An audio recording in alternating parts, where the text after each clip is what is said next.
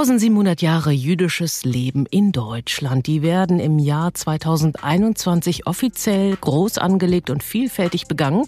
Unter anderem mit diesem Podcast, zu dem ich Sie alle ganz herzlich begrüße. Ich bin Shelley Kupferberg und habe das Vergnügen, ganz unterschiedliche Protagonistinnen und Protagonisten rund um jüdisches Leben in Deutschland zu befragen.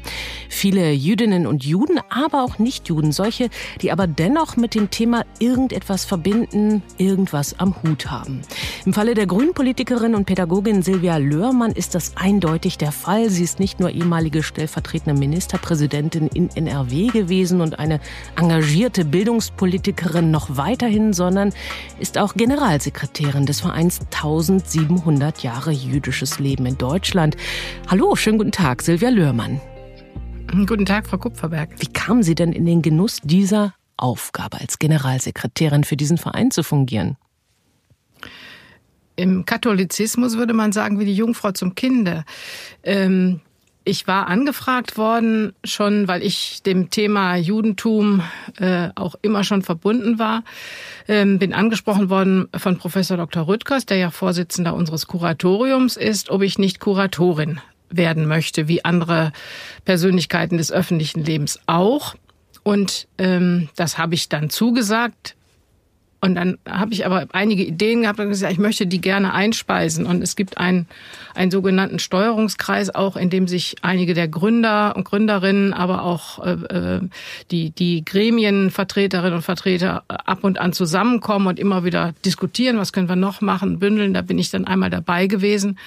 Und nachdem das ein bisschen Fahrt aufgenommen hatte in diesem Jahr, bin ich dann gefragt worden, ob ich mit einigen Stunden pro Woche ähm, ja mit diesem Amt äh, nochmal Fäden spinnen kann, meine Netzwerke nutzen kann äh, und dann äh, sozusagen mit dazu beitragen kann, dass das Fest ja ein Erfolg wird. Mhm. Also in Ergänzung zur Geschäftsstelle, wo ja ein Team an Bord ist und zur Entlastung auch des ehrenamtlichen Vorstands. So ist das gekommen und es gibt offenbar auch Ämter, die zur Frau kommen und nicht nur Ämter, die zu Männern das kommen. Das ist auch gut so. Und übrigens die Jungfrau zum Kinde sagten Sie so schön, das sei so katholisch. Ich als Jüdin verwende diesen Ausdruck oder dieses wunderbare geflügelte Wort auch sehr gerne. Aber eine solche Aufgabe, die muss man auch wirklich wollen, überhaupt äh, sich in einem Verein zu engagieren. Das setzt ja voraus, dass man voll und ganz überzeugt davon ist, was da so stattfinden wird. Und Sie sagten schon, das Thema, das ist eines, das Ihnen sehr nah ist, jüdisches Leben, Judentum. Wie kommt es, dass Sie, wie ich eben gerade heraushörte und auch las, nicht lange gezögert haben und gesagt haben, ich bin dabei? Also ich bin für die, ähm, die Generation der, der 50er, 60er Jahre Geborenen, ähm, das war ja noch die Zeit, in der äh, in der Nazi-Zeit und über die Nazi-Zeit manches sehr massiv und sehr heftig tabuisiert worden ist und man nicht wahrhaben wollte. Und ich hatte das große Glück, eine junge äh, Geschichtslehrerin zu haben, bei der der Geschichtsunterricht nicht äh, die Zeit des Nationalsozialismus ausgespart hat. Und deswegen bin ich in der Generation des Nie wieder groß geworden. Und mhm. wir haben auch damals schon äh, einen außerschulischen Lernort besucht, nämlich die Essener Synagoge, haben also nicht nur Geschichtsunterricht in der Schule gehabt, sondern ich bin in der Synagoge gewesen. Ich habe mich dann auch mit den, äh, mit den Nürnberger Prozessen beschäftigt. Und das hat mich nicht mehr losgelassen, dieses Thema. Und ähm, äh, also das nie wieder die Auseinandersetzung der klassischen, so wie ich das mal sagen, Erinnerungskultur. Ich habe aber auch schon als ich Kommunalpolitik gemacht habe, das gab es damals in vielen Städten, dass gesagt worden ist, wir wollen die Jüdinnen und Juden, die ausgewandert sind in der Nazizeit, die aber erfreulicherweise noch leben, die wollen wir mal einladen in unserer Stadt. Und da habe ich ein, ein wunderbares Paar kennengelernt. Äh, aus Susi Berkenau war Sue Millins geworden. Und die habe ich kennengelernt im Rahmen dieses Besuchsprogramms. Und wir haben uns kennen und schätzen gelernt und haben uns vielfach besucht. Und deswegen habe ich auch zum, erfreulicherweise auch zum lebendigen Judentum einen, einen Bezug. Und der Synagogengemeinde im Bergischen in Wuppertal, äh, Solingen-Remscheid, wo ich beheimatet bin. Da bin ich auch sozusagen immer bei den Feierlichkeiten gewesen. Äh, und das, das finde ich eben schön, jetzt diese Aufgaben nochmal verbinden zu können, nochmal einen stärkeren Zugang auf das Judentum heute richten zu können mhm. in diesem Festjahr. Silvia Lörmann, Sie haben es gerade schon angedeutet. Sie sind Jahrgang 1957, also 63 Jahre alt. Über Ihre Biografie werden wir auch gleich noch ein bisschen sprechen.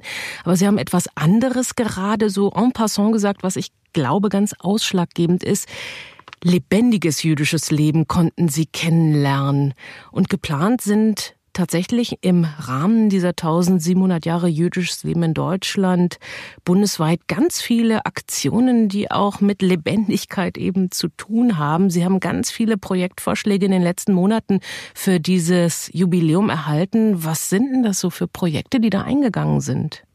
Ja, das, ähm, das sind das hat eine enorme Bandbreite. Ähm, wir haben ja ein Juryverfahren für die sogenannten Partnerprojekte, die auch äh, unterstützt werden durch Mittel des Bundes aber auch der Länder zum Teil und der Kommunen zum Teil. Aber maßgeblichster Förderer ist das Bundesinnenministerium, wofür wir auch sehr, sehr dankbar sind.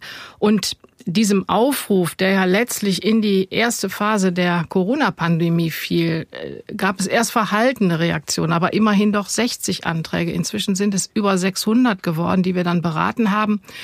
Und das reicht von Angeboten des äh, eines Kindermuseums, das reicht von äh, Aufführungen musikalischer Darbietungen von jüdischen ähm, äh, Komponistinnen und Komponisten, Lesungen Else Lasker Schüler, ähm, bis hin zu Spurensuchen in der Nachbarschaft, bis hin zu Begegnungsprojekten, äh, die die jüdischen Gemeinden auch äh, eingereicht haben. Also eine ganz, ganz riesige große Vielfalt mit einem Schwerpunkt Kultur, das muss man ganz klar sagen, aber auch einem Schwerpunkt Begegnung oder aber auch Bildungsprojekte, dass zum Beispiel Podcasts und, und Apps gemacht werden sollen ähm, in den jeweiligen Orten, in denen manchmal dankenswerterweise Judentum lebt, aber manchmal eben auch äh, kein, keine aktuellen Spuren jüdischen Lebens da sind. Und deswegen ist es eine große, große Vielfalt. Manchmal ist es historisch angelegt, manchmal ist es gegenwartsbezogen angelegt. Mhm. Und auf was freuen Sie sich persönlich ganz besonders?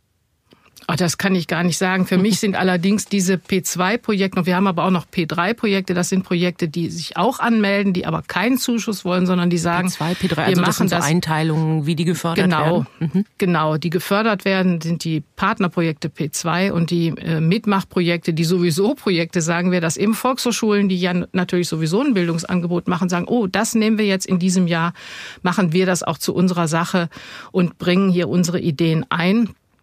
Und ich, ich bin einfach gespannt und wir hoffen natürlich alle, dass viel stattfinden kann im nächsten Jahr. Und ähm, ja, ich, ich werde das ein oder andere besuchen. Ich fand ein Projekt äh, Westentaschentheater Deutschlands. Wer hat das schon gehört? Ich kannte das, das vorher nicht. Gut. Was ist das? Das klingt gut. Das ist ein, ein weitgehend ehrenamtlich getragenes Projekt. Und die, das ist das, da habe ich Gänsehaut bekommen, als die mir geschrieben haben, ja, wir sind das kleinste Theater Deutschlands, deswegen Westentasche. Und wir sind das erste deutschsprachige Theater gewesen, was nach dem Krieg in Jerusalem auftreten Ach, durfte. Das ist ja unglaublich.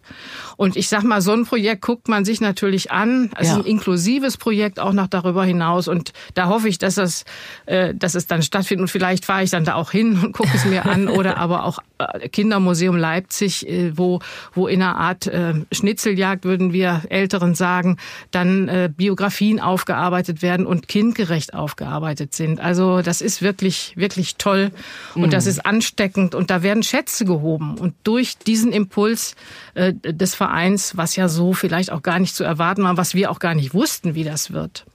Mit dieser großen Jahreszahl 1700 wird schon implizit darauf hingewiesen, dass jüdisches Leben in Deutschland weitaus mehr ist als das, was ja viele möglicherweise in diesem Land mit Juden assoziieren. Das hat dann meist weniger eben mit Leben zu tun. Juden in Deutschland, das ist dann doch für viele das große, das gab es einmal, das ist der Tod, ja. das ist die, die Shoah, der Holocaust. Und manchmal kommt dazu dann auch der Nahostkonflikt, wenn es ins Hier und Heute geht. Also komplett unterschiedliche Themenfelder, aber doch sehr begrenzt auf eine Weise. Wie erklären Sie sich denn dieses Phänomen, diese Reduzierung des Themas?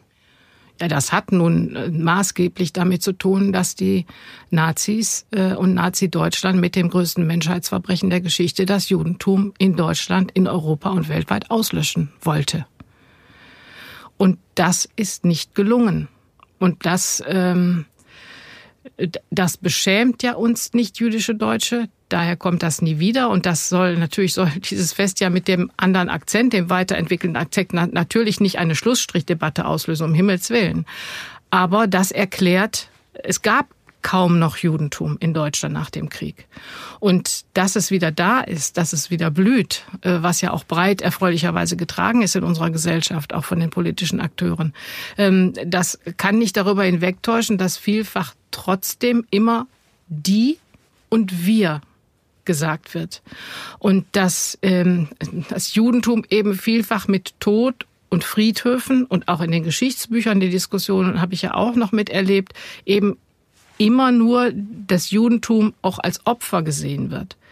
Und auch da will das Fest ja ja ansetzen und deutlich machen, wie konstitutiv das Judentum für die deutsche Geschichte und Gesellschaft ist. Denken wir an die Geistesgrößen ähm, im, im Bereich der Wissenschaft, im Bereich der Literatur, im Bereich der Naturwissenschaften, im Bereich der Musik, ähm, im Bereich der, der, der Philosophie. Ja, wie viele Juden deutsche Juden, jüdische Deutsche ähm, äh, dazugehören. Das ist nichts Fremdes. Und das gestalten zu können, das hervorheben zu können und daneben die Begegnungsmöglichkeiten zu eröffnen, da liegt, glaube ich, die ganz, ganz, ganz große Chance. Und dass der, der jüdische Teil unseres Vereins, gesagt hat, das wollen wir. Wir wollen kein weiteres Gedenkjahr. Die haben wir. Die sollen auch bleiben zum Holocaust-Gedenktag, zum 9. November. Aber jetzt den neuen Akzent zu schaffen und vielleicht schaffen wir, so hat Frau Traub das in Baden-Württemberg letztens gesagt, vielleicht ist es nicht eine neue Tür, nicht ein neues Kapitel, aber vielleicht entsteht eine neue Perspektive und dann wäre das, glaube ich, ein, eine, ein großes Geschenk für alle Beteiligten. Und, und, und daran mitzuwirken ist natürlich toll, wenn man so einen Zugang zu der Fragestellung hat und der gesamten Thematik hat. Mhm. Eine neue Perspektive, sagen Sie sicherlich, stellen sich dann ganz neue Zusammenhänge her, wenn man einfach mal diese lange, große Geschichte in Deutschland betrachtet. Es ist schon interessant, bemerkenswert, aber auch erschreckend, wie wenig viele Menschen hierzulande dann doch über jüdisches Leben im Allgemeinen wissen. Das stelle ich immer wieder fest. Dann kann man sagen, na gut, so wahnsinnig viele Juden und Jüdinnen gibt's aber auch gar nicht in Deutschland. Genau. Wie sollen sie denn einmal ja. begegnen, ja? Und ja. gleichzeitig erleben wir, und auch das ist gerade während der Pandemiezeit, aber auch massiv vorher aufgetreten, einen immer lauter werdenden Antisemitismus in Deutschland der einen ganz schrecklichen Höhepunkt, wie wir ja wissen, im letzten Jahr mit dem Anschlag in Halle dann hatte. Wie erklären Sie sich das wiederum, dieser laut werdende Antisemitismus? Ich denke, der war wahrscheinlich immer da, aber hat jetzt eine echte Bühne bekommen, oder? Ja, Sie haben recht, der war immer da. Ich erinnere mich auch noch vor, das müssen um die 20 Jahre gewesen sein, gab es einen Anschlag hier auf die Düsseldorfer Synagoge. Ähm, äh, es gibt immer wieder auch Attacken, Schmierereien auf den Friedhöfen. Äh, aber äh, es hat eine Rechtsverschiebung gegeben in Deutschland in den letzten Jahren. Das müssen wir einfach konstatieren, ähm, dass sozusagen Dinge, die vorher unsagbar waren, jetzt wieder gesagt werden und laut gesagt werden. Und heute hat es eine Debatte im Parlament, im Übrigen im Landtag gegeben, äh, breit getragen von den demokratischen Fraktionen. Und da ist auch gesagt worden, die, die Progrome, die es immer wieder gab, auch im Zusammenhang äh, der Pest, dass da sozusagen Brunnenvergiftungstheorien waren. Und die finden diese Muster, diese Muster finden wir eben heute in den Demonstrationen äh, gegen äh, die Maßnahmen zur Eindämmung der Corona-Pandemie. Das heißt, die Muster sind die gleichen und sie kommen in unterschiedlichen Gewändern daher und es kommt eben darauf an, durch Aufklärung und durch Begegnung. Das sind die beiden Gegenmittel, glaube ich, gegen Vorurteile, gegen äh, Rassismus und Antisemitismus äh, und die gehören auch äh, natürlich in die Kapitel und in die Programme des Festjahres. Mhm. Aufklärung und Begegnung. In puncto Aufklärung könnte man ja sagen, nun hat sich zumindest Westdeutschland in den letzten Jahrzehnten doch massiv mit der deutschen Vergangenheit auseinandergesetzt. Was glauben Sie, was ist da schiefgelaufen? Was wurde möglicherweise auch versäumt? Das frage ich jetzt auch mal die Bildungspolitikerin. Ja, ja. Ähm, vielleicht ist es, oder wie soll ich das sagen, als ich in, als Lehrerin gearbeitet habe, ähm, hat es eine Phase gegeben, dass äh, mit bester Absicht sozusagen im Deutschunterricht, im Religionsunterricht, im Geschichtsunterricht an vielen Stellen auch natürlich die Nazizeit und die Verfolgung Thema gewesen ist. Es hat aber oft ist es nicht, ähm, es ist nicht oft oder es ist oft nicht gut genug koordiniert gewesen. Ähm, und es ist zum Teil auch mit erhobenem Zeigefinger äh, agiert worden. Mm, und es, wir, wir sprechen, ich habe ja als KMK-Präsidentin, als Präsidentin der Kultusministerkonferenz, habe ich ja die ähm, Empfehlungen zur Erinnerungskultur sind in meiner Amtszeit überarbeitet worden. Und da haben wir den Begriff geprägt, wir wollen eine empathische Erinnerungskultur ohne erhobenen Zeigefinger schaffen und etablieren und systematisch machen. Und das ja. heißt, Jugendlichen Zugänge, auch biografische und emotionale Zugänge eröffnen. Und wenn das gelingt und wenn das gut vorbereitet ist und nicht schematisch einfach nur gemacht wird, wir haben das jetzt durchgenommen und dann kommt's im Test mal vor, sondern kombiniert mit der Arbeit an außerschulischen Lernorten, mit biografischer Spurensuche. Hier hat die oder die Person gelebt. Was ist aus der Person geworden? Wie ist es der ergangen?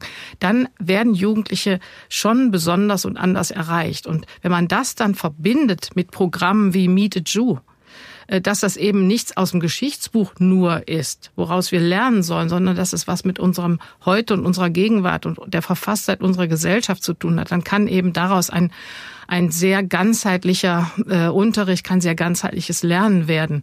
Und, und da, das ist ja auch ein Teil des Programms, was wir systematisch angehen wollen. In diesem Fall mit Unterstützung auch der Landesregierung von Nordrhein-Westfalen, die ja auch Lehrerteil abgeordnet hat, damit die solche guten Bildungsprojekte sammelt und zusammenfasst und zugänglich macht. Ja, und auch äh, Best Practice Beispiele. Genau teilt. Ja. Miete Ju haben Sie gerade angesprochen, das ist ein Programm des Zentralrats der Juden in Deutschland. Das sind junge Menschen, die Lust haben, jüdische junge Menschen in Schulklassen zu gehen und sich da befragen lassen. Die Schülerinnen und Schüler können wirklich alles fragen und äh, die jüdischen Jugendlichen oder jungen Menschen erzählen von sich und ihrer Lebenswelt und ihrer Perspektive. Das wäre dann sozusagen auf der Begegnungsebene. Sie haben anfangs, Silvia Lörmann, so schön erzählt von ihrer Geschichtslehrerin, die sie offenbar sehr geprägt und beeindruckt hat. Ich möchte noch mal fragen, wie war es denn bei Ihnen selbst? Jahrgang 57, also noch nicht allzu lang nach dem Ende des Zweiten Weltkrieges, haben Sie Ihre Kindheit und Jugend erlebt. Wie sind Sie mit diesem Thema Holocaust Shoah überhaupt aufgewachsen? Wurde über den Zweiten Weltkrieg gesprochen? Und wenn ja, von wem, mit wem wurde da gesprochen? Es wurde äh, bei uns in der, also ich, ich komme aus dem konservativen äh, christlichen Elternhaus, das hatte ich ja schon erwähnt, bin ja auch auf eine katholische Mädchenschule gegangen. Ähm, und es wurde, es war klar, mein Vater war Soldat gewesen, aber mein Vater ist sehr, sehr früh verstorben. Da war ich erst zwölf. Insofern, ähm, und wir hatten dann als Familie einfach auch äh, klarzukommen und durchzukommen, äh, meine Mutter mit den, mit den drei ähm, Geschwistern oder mit den drei Kindern, mit mir und meinen beiden Geschwistern. Und deswegen war das da nicht so ein Thema. Das kam bei mir über die Schule. Und ähm, ich habe eine Großtante, die hat äh, mit der habe ich da mal drüber gesprochen und die hat dann gesagt, nicht, dass du denkst, wir wir hätten damit was zu tun gehabt. Äh, wir hatten, wir haben ja unseren unseren Heiland, sprich unseren Führer. Wir brauchten keinem anderen hinterherlaufen. Das ist das einzige, woran ich mich also als Jugendliche erinnere. Mhm. Ansonsten war es dann der der systematische Zugang über das Lernen in der Schule ähm, und was ich dann auch mitgenommen habe in meine eigene Lehrerinnentätigkeit obwohl ich nicht Geschichte unterrichtet habe, sondern Englisch und Deutsch. Aber ich war immer Klassenlehrerin und ich bin eben auch mit meiner Klasse, weil es dann in Solingen und der Umgebung noch keine äh, neue Synagoge zu der damaligen Zeit gab, sind wir eben auch einen Ausflug, haben wir dann nach Essen gemacht und ich habe das dann dort besucht und äh, wir haben das Konzentrationslager Dachau besucht bei der Abschlussfahrt und haben natürlich im Deutsch oder äh, im anderen Unterricht auch die Thematik aufgegriffen. Also das war mir immer wichtig und als Ministerin habe ich die Möglichkeiten dann eben auch natürlich erweitert genutzt. Und wir haben ganz viel entwickelt in, in dem Themenbereich, was auch erfreulicherweise unstreitig ist über die verschiedenen Landesregierungen hinweg. Und sind Sie als Jugendliche irgendwelchen Juden und Jüdinnen auch begegnet? Oder war das tatsächlich, ja, wie soll ich sagen, immer nur die leere Synagoge, die Sie kennengelernt haben und äh, sozusagen Spuren des jüdischen Lebens? Das waren im Wesentlichen dann Spuren, äh, äh, weil, weil es keine unmittelbare Kommunikation gab und ja auch noch wesentlich weniger Jüdinnen und Juden gab in der, äh, in der näheren Nachkriegszeit. Und dann war es aber, wie ich eben schon gesagt habe, dieser, dieser persönliche Kontakt, der mich sehr beglückende Kontakt äh, mit Sue Millens, die inzwischen leider auch in hohem Alter verstorben ist, und mit der mit der Wuppertaler, also der Bergischen Synagogengemeinde, ja. muss ich sagen. Und mhm. das ist das ist dann sehr sehr herzlich geworden, weil einfach klar war, wir wollen hier gemeinsam äh, unsere Gesellschaft gestalten und und ihr gehört dazu und ihr seid nicht die anderen und ihr seid nicht die Fremden. Wie nehmen Sie denn heute jüdisches Leben in Deutschland wahr, jetzt wo Sie auch so viel mit Projekten zu tun haben und sehen, was es alles so gibt? Wie stellt sich das für Sie dar?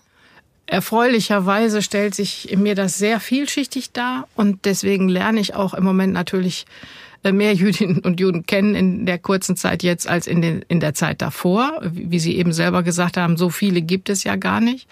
Äh, und natürlich läuft ja auch nicht jeder Mensch äh, mit, mit dem entsprechenden ähm, Etikett äh, durch die Gegend. Und man muss ja auch nicht im, im Wesentlichen als erstes danach fragen. Also, sondern wir wollen ja auch, so sagt André Kovac, äh, das immer unser leitender Geschäftsführer, wir wollen eigentlich eine neue Normalität haben, dass, dass es viel wichtiger ist, welche Musik finden wir denn toll oder welcher Fußballverein, äh, für den schlägt unser Herz. Und da gibt's ja nicht immer die einen und die anderen.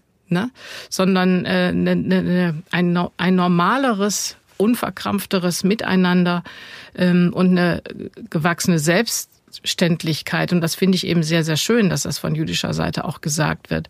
Aber ich erlebe natürlich ähm, inzwischen äh, äh, orthodoxere ähm, äh, Jüdinnen und Juden. Äh, ich, ich weiß um die um das liberale Judentum äh, und dass natürlich nicht jede Jüdin, jeder Jude zwingend äh, religiös ist. Also die gesamte Vielfalt, die wir in, innerhalb der anderen ähm, innerhalb der anderen äh, Gruppen in Deutschland ja auch haben, äh, dass das ganz klar ist. Und das ist ja auch Teil der Normalität. Um wegzukommen von den einfachen Mustern, das sind die und das sind wir. Äh, Joachim Gauck hat das im Zusammenhang der Flüchtlingsentwicklung vor einigen Jahren, finde ich, sehr, sehr gut formuliert. Ähm, wir, wir brauchen ein neues deutsches Wir die Vielfalt der verschiedenen. Und das gilt ja für die äh, größere, zahlenmäßig größere muslimische Community ja auch. Und deswegen finde ich es ja auch toll, dass es Projekte zwischen Zentralrat, zwischen dem Zentralrat der Juden und dem der Muslime gibt, dass ja. gerade jüdische alaikum. und muslimische äh, Jugendliche sich treffen, mhm. um, um da die, die vielfach ererbten Konfrontationen auch aufbrechen zu können, damit eben aus Anderssein nicht, nicht Hass wird und nicht aus aus Vorurteil, äh, Vorurteile sich so verfestigen, dass eben gruppenbezogen Menschen Attribute gemacht werden. Das ist ja der Beginn. Das ist der Beginn von, von, von Diskriminierung und, und äh, Rassismus, Antisemitismus. Und ähm, dem wollen wir ja auch begegnen. Das steht in unserem Grundgesetz, das steht in allen Schulverfassungen. Und da gibt's noch viel, viel, viel zu tun. Da gibt es einiges zu tun. Sie haben das gerade schon so schön gesagt. Es betrifft natürlich dieses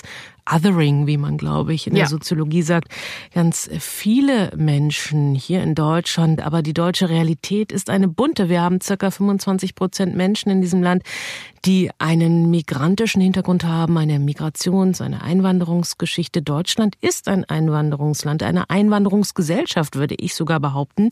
Und dennoch ja. gibt es offenbar Menschen hierzulande, die das nicht so sehen oder sehen wollen. Sie selbst, äh, Silvia Lörmann, Sie leben in Solingen und Solingen verbinde ich leider unter anderem mit dem schrecklichen Brandanschlag im Frühjahr 1993. Damals zündeten Rechtsextreme ein Wohnhaus an, in dem eine türkische Familie lebte. Fünf Menschen sind damals gestorben. Und erst dieses Jahr hatten wir das schreckliche Attentat in Hanau. Wie erklären Sie sich diesen enormen Hass auf alles, was vermeintlich anders ist? Ich persönlich kann mir das nicht erklären. Ähm, und ich, ich finde, dass den wichtigsten Auftrag mit äh, diesem ersten Satz des Grundgesetzes, dass die Würde des Menschen unantastbar ist, ähm, dass das mit Leben erfüllt werden muss. Das ist der, der, der wichtigste Auftrag von Bildung und Erziehung und von, von demokratischer Kultur, allen Menschen zu ihrem Recht zu verhelfen.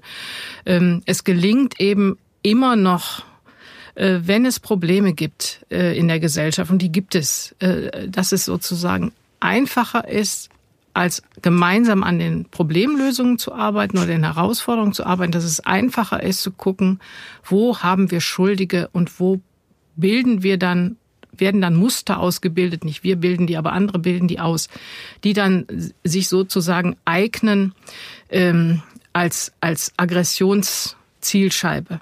Und ähm, am, am schrecklichsten mit ist das ja auch ähm, mit dem Anschlag in Halle äh, letztlich offenkundig geworden, ähm, wie, wie, wie absurd, wie absurd das ist, dass jemand, der sich vornimmt, ich möchte möglichst viele Juden töten, und weil ihm das nicht gelingt, weil eine Tür standhält und dann sozusagen den, den, die, den, den, die Dönergaststätte oder den Dönerimbus nimmt und da dann zwei Menschen wahllos mehr oder weniger erschießt. Und ähm, die, der eine Mensch ist eben ein, ein, ein, mit einem muslimischen Hintergrund. Das zeigt, dass da was systematisch nicht stimmt. Ähm, und Dunja Hayali hat mal gesagt, Kinder sind keine Rassisten. Kinder sind neugierig auf Fremdes, wenn jemand anders aussieht. Ja, kein Mensch wird als Rassist geboren, das stimmt. Äh, die wollen miteinander spielen, ja. Und äh, ich, ich, weiß nicht, wem der Text von Hans-Dieter Hüsch das Phänomen äh, ein Begriff ist.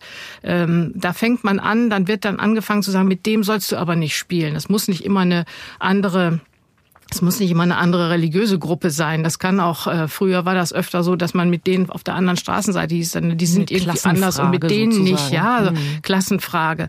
Und das sind Muster, die, die äh, dann durchgreifen und die dann, wenn Schwierigkeiten da sind, offensichtlich systematisch genutzt werden.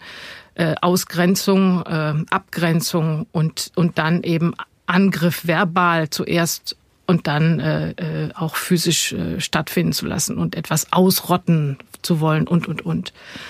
Und das finde ich, also ich persönlich ähm, äh, hätte mir das nicht vorstellen können, dass das so massiv wieder wird in Deutschland. Und ähm, umso wichtiger ist, dass die demokratischen Kräfte daran arbeiten, über alle Parteigrenzen hinweg. Wie schaffen wir es denn, Menschen für eine offene Gesellschaft zu gewinnen, sie sogar dafür zu begeistern? Man muss ja auch nichts verschönen, denn es ist ja kein Kuschelringelpiez mit anfassen. Also Demokratie kann auch anstrengend sein und wenn viele Menschen an einem Tisch sitzen und teilhaben wollen mit ganz unterschiedlichen Herkunftsgeschichten, dann ist das wirklich auch ein komplexer Aushandlungsprozess, ja? Das ist nicht immer nur lustig und das ist sicherlich auch manchmal eine harte, anstrengende Diskussion, aber letztlich ja, gibt es gar keine Alternative, die mir dazu einfiele. Und ich finde es eigentlich auch eine sehr schöne Vision für ein Land wie dieses. Ähm, ja, was glauben Sie? Wie kann man also Zugehörigkeiten auf der einen Seite stärken und ermöglichen und auf der anderen Seite auch diejenigen gewinnen, die immer noch skeptisch sind, ob das Offene, das Bunte wirklich das Wahre ist? Ähm ich finde, Sie haben das wunderbar beschrieben. Das ist kein Kuschelkurs und äh, Auseinandersetzungen gehören dazu. Äh, wenn alle einer Meinung sind, äh, ist das auch langweilig. Aber die Meinungen gehen eben durch die verschiedenen Gruppen. Ja, und ähm, das war so schön in der in der Jury auch, ähm, dass es gar nicht so war. Die, die Jury hat aus sieben Personen bestanden, die über die Projekte befunden haben und votiert haben, unseren Vorstand beraten haben. Und da waren war der Anteil äh, drei von den sieben hatten eine, eine jüdische Perspektive. Und das war jetzt mitnichten so, dass die drei sich immer einig waren und ansonsten die anderen, sondern das ging querbeet. Und genauso ist es in der Regel ja auch im wirklichen Leben. Und ähm, und das einmal zu sagen, ja, das ist eben so und wir handeln etwas aus und die Basis ist in diesem Land unser Grundgesetz mit der Religionsfreiheit, ähm, mit den Antidiskriminierungsparagraphen, den Grundgesetzparagraphen, den ersten wichtigen und der Unveräußerlichkeit der Menschenrechte. Und natürlich, das muss immer wieder neu mit Leben gefüllt werden. Und das fängt natürlich am besten an, indem ich mit Kindern und Jugendlichen die häufiger und erfreulicherweise unbefangener sind, das so zu festigen, dass sie nicht anfällig werden.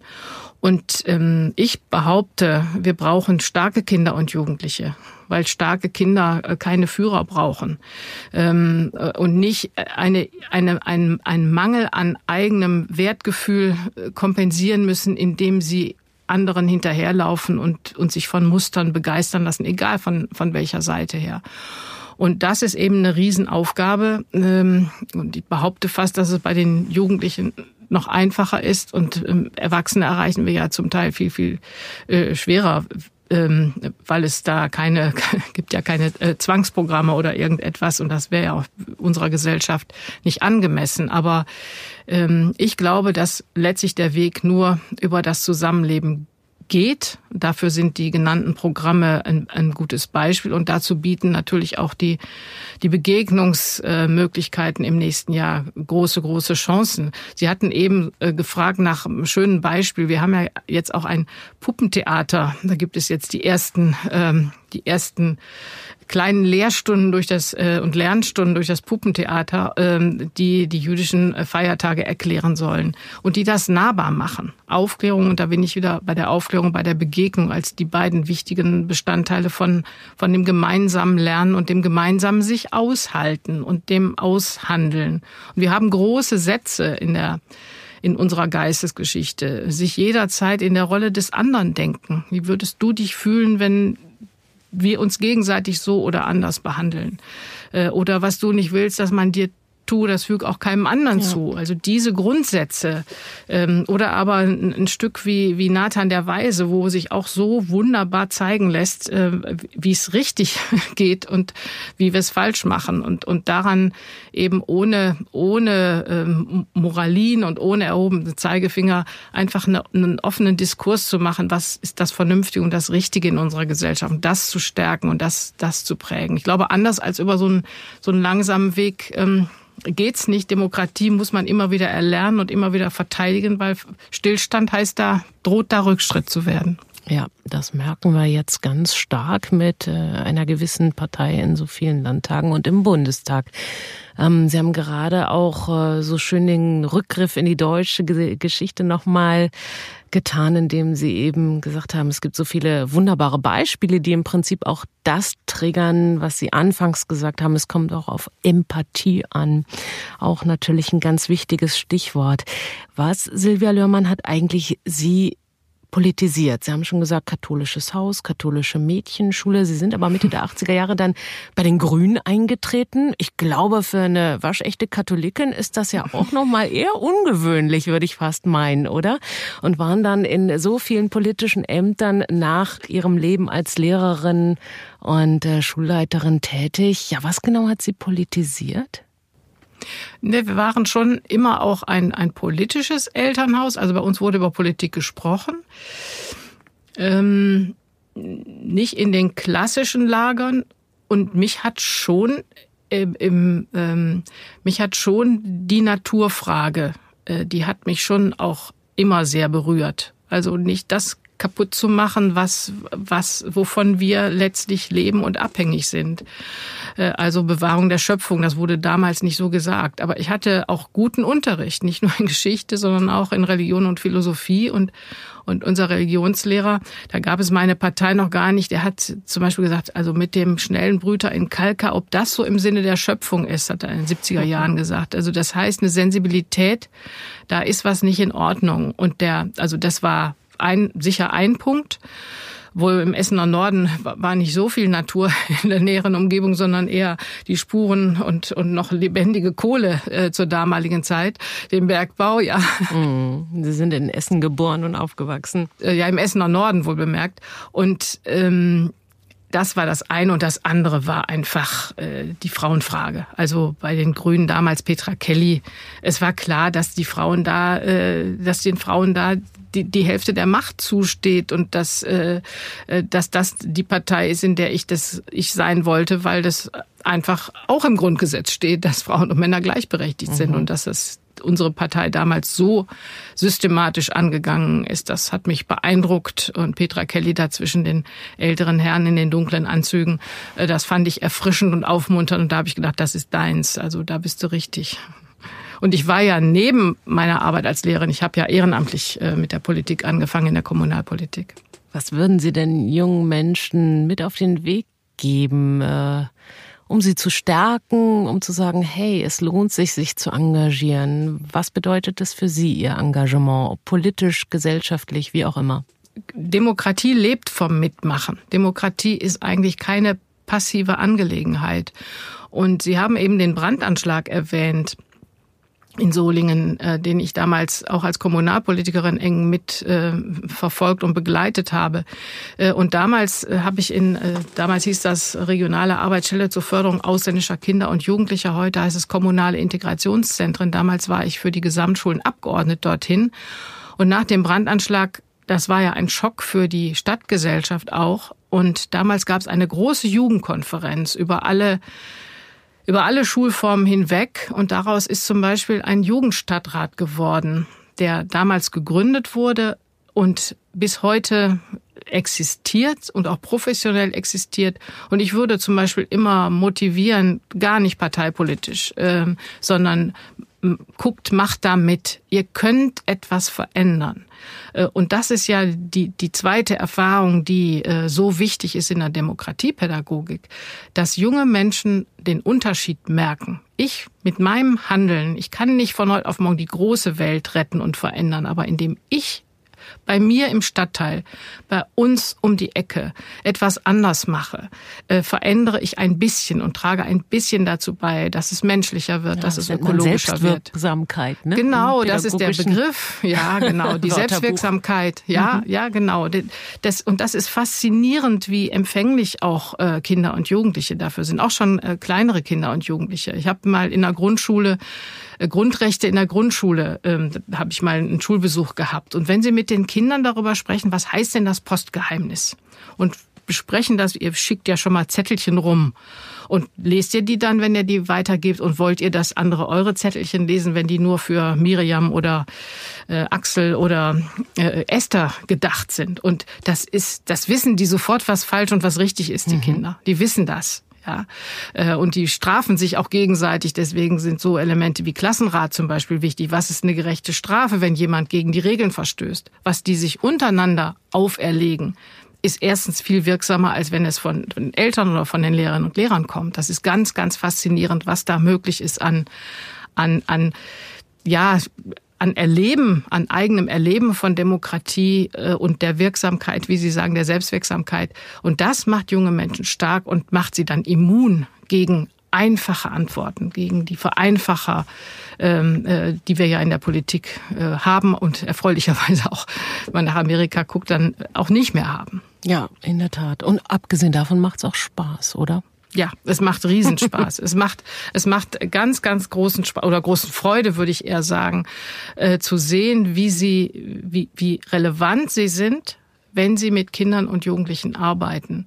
Und die merken auch ganz genau, ob sie denen nur sozusagen was beibringen wollen. Das was gehört auch dazu. Wissensvermittlung ist auch wichtig. Aber ob, ob sie angenommen werden in ihrem in dem, was, mit dem sie in die Schule kommen und dass sie sie begleiten bei ihrer eigenen ähm, Weiterentwicklung. Und, und das zu sehen, wie sich junge, ich hatte das große Glück, äh, eine Klasse zu haben, die ich, wo ich einzelne Schülerinnen und Schüler von Klasse 5 bis zum Abitur begleitet habe, manchmal mit Unterbrechung, aber mit Englisch und Deutsch hat man ja schon eine ganz große Reichweite. Und das ist, das ist wirklich toll zu erleben. Und da habe ich immer noch mit, mit den inzwischen über 40-Jährigen, wenn ich die mal treffe in Solingen, ist es immer noch eine schöne Begegnung. Und das ist natürlich eine sehr, sehr schöne Erfahrung. Die natürlich auch bleibt. Diese Erfahrung kann einem keiner nehmen. Sylvia Lührmann, Generalsekretärin des Vereins 1700 Jahre jüdisches Leben in Deutschland. Ich wünsche Ihnen ein wunderbares Jubiläumsjahr, hoffentlich unter schöneren Bedingungen als die, die wir ja jetzt noch vorfinden in dieser Pandemiezeit. Ich danke Ihnen für das Gespräch und den Austausch. Ja, ich danke Ihnen auch sehr. Hat Freude gemacht und ich wünsche uns gemeinsam ein tolles Festjahr.